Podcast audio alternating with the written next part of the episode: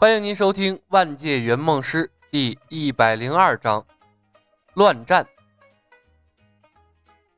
乐后拗不过李牧，一边派人去催促左冷禅，一边召集起了嵩山别院的所有人马，明火执仗，浩浩荡荡的向魔教的聚集地而去。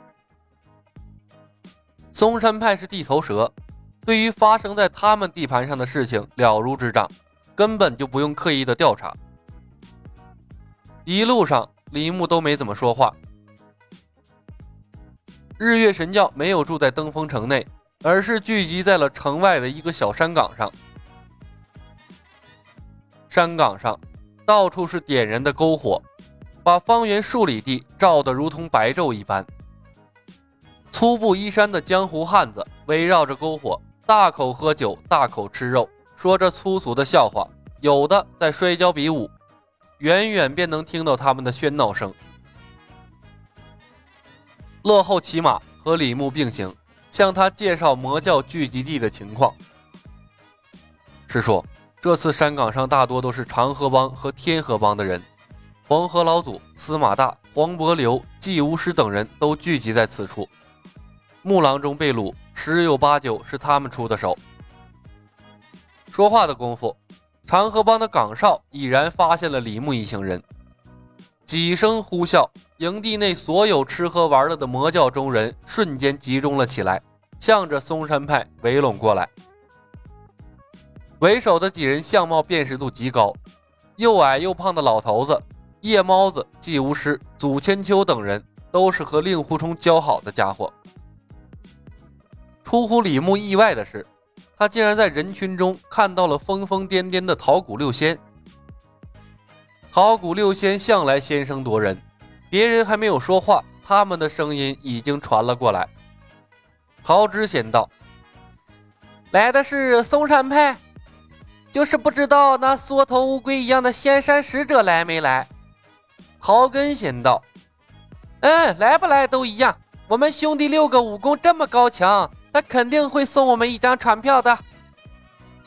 陶干先道：“大哥，这话说的不对，一张船票怎么够我们六个兄弟分？我们要有六张船票才对。”陶叶先道：“我们兄弟六人便是一人，一张船票足够了。”陶石先道：“两位哥哥别争了，不管是六张还是一张，我们找仙使要去便是了。”他要不给我们，便把他撕成四块。桃谷六仙齐声道：“是吉是吉。”顿时，人群传来一阵哄笑声。李牧眉头直皱，真不知道令狐冲是怎么和这几个疯疯癫癫、动不动就把人撕成四块的家伙交上朋友的。乐后跳下马来，喝道：“你们这几个丑八怪，胡说什么？”仙石岂能？话没说完，人群中忽然飞出了四道身影，抓住了他的四肢，把他提到了空中。桃谷六仙出手极快，乐后根本闪避不及，便被他们控制住了。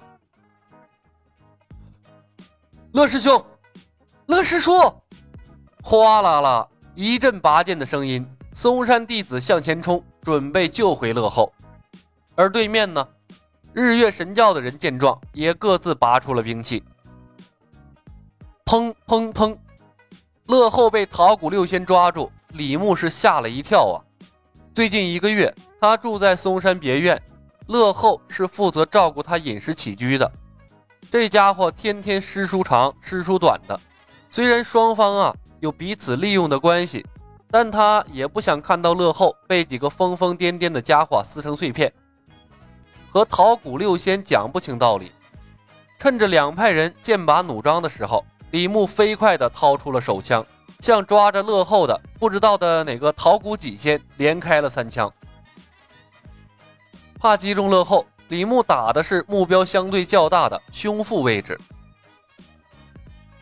什么东西咬我？哎呀，我的肚子好麻！哎呀！桃谷六仙中弹，纷纷松手，扔下了乐后。剩下一个抓着乐后胳膊的还不明白发生了什么事儿，犹自抓着乐后的胳膊没有放开。脱身后的乐后没有犹豫，反手一巴掌把他拍了出去，嵩山派的崽子先动手了，大家伙并肩子上，别放跑一个！人群中不知道谁喊了一嗓子，日月神教的人呼啦一声全围了上来，刀剑并举，和嵩山派的人站在了一起。祖千秋老头子一左一右向李牧扑来，他们看得清清楚楚，是李牧发射的暗器。这暗器威力厉害，先制住李牧，方是上策。他这还一句话没说呢，就打起来了。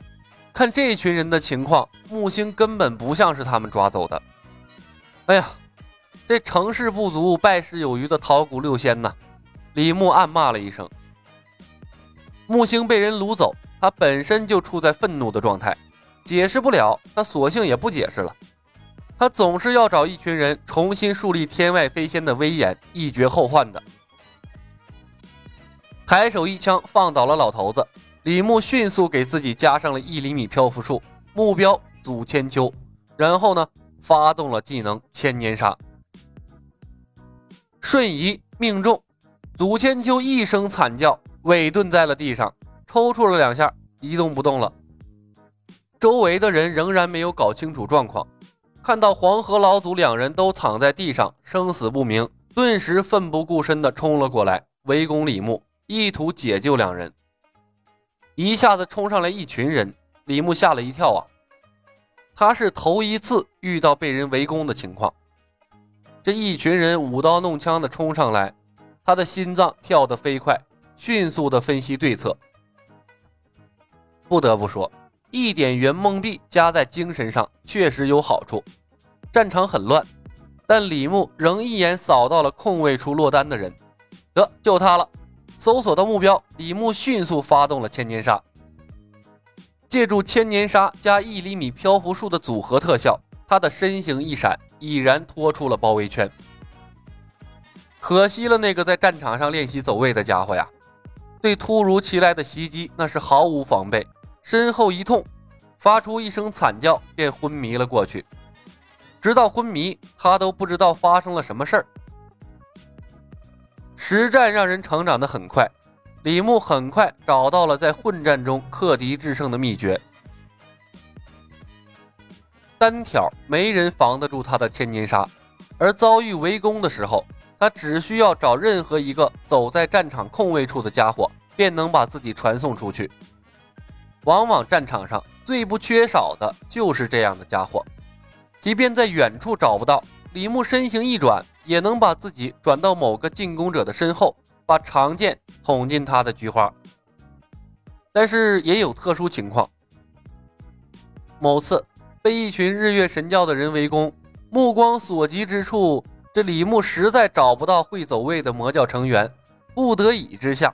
他对着一名嵩山派的弟子发动了千年杀，使自己成功逃离了包围圈。这嵩山弟子更可怜啊，他是实在想不明白师叔祖的千年杀为什么会插到他后面，他明明是自己人呐。掌握了千年杀和一厘米漂浮术群战的奥义，李牧在战场上是神出鬼没，不一会儿的功夫便放躺了一大片。